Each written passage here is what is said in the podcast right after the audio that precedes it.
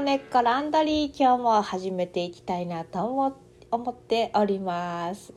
さあ今日は皆さんいかがお過ごしでしたか？今日はね神戸は暖かい一日ちょっとね風の吹く一日でね夜なんかちらちらと雨が降ったそんな一日でした。皆さんのお住まいのところは場所は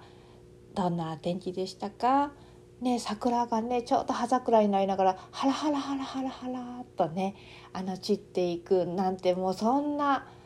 そんな季節そんなあの光景をね見るそんなことも多いんじゃないのかななんて思うんですけれどもそんなあの景色を皆さん楽しめるそんな時間はありましたか？私もね今日は今日もまたお忙しな一日でしてね。ただまあセッションのね場所セッションルームの窓からね桜の木がね大きく見えてねちょうど葉桜になってるんですけれどもこうちょうどもう最後の残りの1割ぐらいちょっと花びらがまだついてるのがそれハラハラハラとねこ散っていくそんなねあの景色を見ながらセッションすることができてね。ああ物悲しいというのかもうでもここまで散ってしまうとねあのもうあとは春の到来を待つばかり、まあ、春なんですけれどもこう夏の到来を待つばかりなんていうねちょっと違うドライブが入ったようなそんなあの景色を見たような気がします。皆さんどうですか？あの景色を眺めながらね自然の移ろってゆくのをね見ながらどんな感情が湧き起こってきますか？ね、自然ってもう刻一刻と変化しますものね。それを見ながら本当はいろんな気持ちがね揺れ動いていたりするようなそんな気がします。さああのなんだかコロナもねなんかこういろんな状況を作り出しているんですけれどもこのお、ね、パンデミックの中でね大きな変化って何があったかな。もちろんお仕事が大変になった方もいらっしゃると思うしね。あのより忙しくなった方もねあのもういろんなシチュエーションで状況は変わっている方がほとんどだと思うんですけれども、ね、そんな中でこの移動距離はねすごい少なくなってるあの体を実際動かす距離っていうのがすごくね少なくなっているような方々が多いんじゃないのかななんて思うんですね。それはこうちょっとしたあのお買い物に行くのもちょっとやめてたりとかお友達とお食事に行くのもやめてたりとかあのねしたりとかこう行ってたあのジムに行くのをやめてたりとかねいろんなそういうこともあると思うんですけれども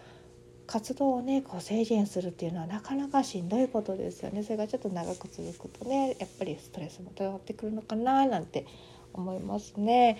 私もこう、あのー、気が付いたらダーッと仕事をしたりとかねししてこう体が固まってしまいますからねこう気が向けばね1時間に1回はこう全く違う動作をするようにねしていきたいななんて思っております皆さんもぜひぜひそうしてくださいね。ねえ本当はあのこの時期急にそう気温がね上がるからねあのもうあったかいだろうみたいな感じであったかい格好をして実は体がすごく冷えるなんていうこともありますからねあの気をつけていきたいそんなところです。さあ今日はね私何のお話ししようかななんて思っていたんですけれどもあの私の今日の悩みをちょっとお伝えしてみるとですねちょっと私大学院にあの行くことになりましてね行けることになりましてね昨日実は、えー、昨日ですかその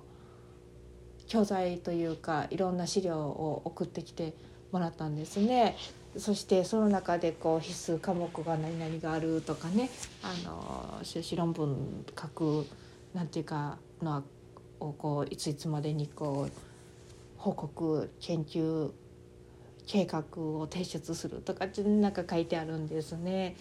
さあもうここで問題ですよ研究内容今までちょっと考えてたものはですね海外によく行く生活が基軸にこう抱え考えてた計画だったものですからですね、まあ、こんな時期で海外もそうそう行けないですからね。計画内容をね。ちょっと変えていくということで。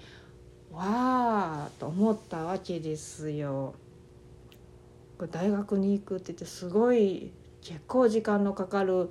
学び。もちろんもちろん、まあ、学びに入っていますからね。人生こう整理してあの学び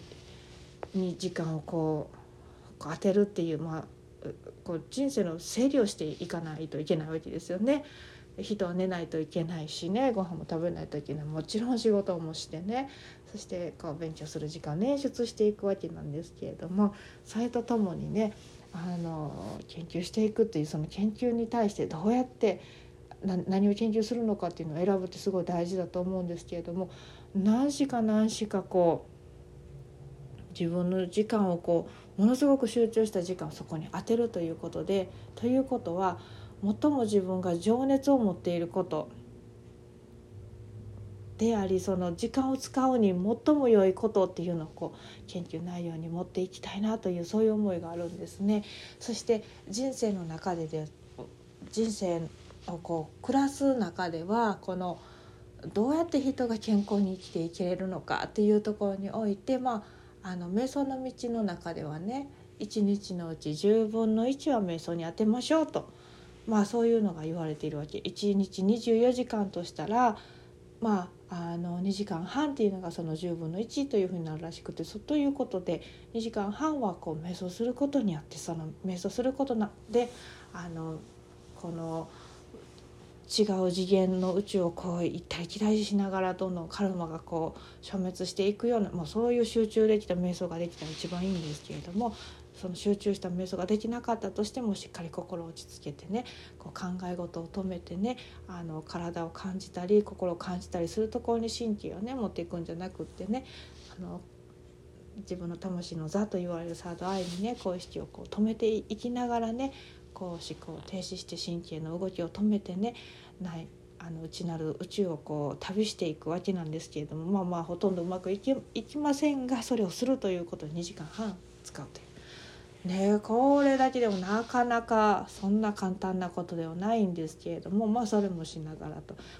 でこの10分の1というこの数字すごい大事だと思うんですねそして例えば例えば心が健康になるためには心の健康というのは自分体の健康もそう人生の健康ってすっごく大事なんだけれどもこの10分の1を何かに当てるっていうのはこうなかなかこう約束率のようなもので例えばあの収入も入ってくるものの10分の1は何か寄付に充てるとかあの自分のために使わなずに何か良きことのために使うなんていうのがとても健康的だなってね昔からよく言われてるんですけれどもそして自分の行い自分の活動量のうちの10分の1も何かこうあのセーバーと言われるあの自分一人のための利益になるのではなくて何か良きことのために自分を使うというね自分の利益になるということじゃないこと。でも良き何か奥のね何か良きことのために時間をこう使うという捧げるというこう献身するというねこういうの。10分の1の時間アクティブに働ける10分の1のじその時間を自分の行動をこう捧げるということができた非常に健康になれるとありがたいことですよね。そういうことを思いながら私はこうできればそういうことになるような研究内容をこうこう考えたいなというこうそうすごい願いがありましてですねこういう時っていうのはこのすごく大事な時期だと思っているんですねこの研究内容を選ぶというところがね。でこういう時に一番何をするのかってやっぱりメディテーションが大事でこうひらめきのような自分のこう何て言うかソウルをこう魂というかソウルですねをこう蒸留させていく。ディスティールしていったところで自分のエッセンスにこう出会えたならばそこからひらめきがあるというね、まあ、こういうまあそういうのってひらめきをどうやってこう受け取っていくのかなんていうことなんですけれどもそういうことを今までの人生も何度もしてきたななんて振り返りながら今日もねこの自分にとってとっても大事な時期自分の魂をどうこう魂ってこうスピリットじゃなくてソウルねソウルフルのソウルこれをこうどう蒸留することができるかな。そしてその中からこうあの研究内容をこう選び取っていきたいななんて、まあ、そのひらめきを待っているそんな最中なんですけれどもね。もしかしたらもしかしたらあの私にとってはそういうことをすることが自分をこう洗い流す作業になってるんじゃないのかななんて思っています。思います。まあ実はそう願っています。ね、そんなことであの今日は自分のことを話してみたんですけれども皆さんはこうどんな風に自分のこうソウルをこうあの蒸留されていますか？そんなこと考えたこともねないなあなんて思われる方もたくさんいらっしゃると思うんですけれどもねもしかしたらあの知らないうちにねそういうことをされながらねあの自分を喜ばしたり誰かすごく大切にしてる人を喜ばせたりとかね例えばこの大自然の中でしっかりねあの融和しながら生きているなんて、ね、心を込めて丁寧に何かあるっていうのはそういうことなんじゃないのかななんて思いますね。今日はあのそんなことでした取り留めもないんですけれどもさあそんなこと思いながら私も今から瞑想に入ろうかななんて思うんですけれども今日もどうぞね皆さんのね夜がね良い夜になりますように心が豊かになるようなそんな夜になりますようにねお祈りしております。ではではお疲れ様でした。おやすみなさい。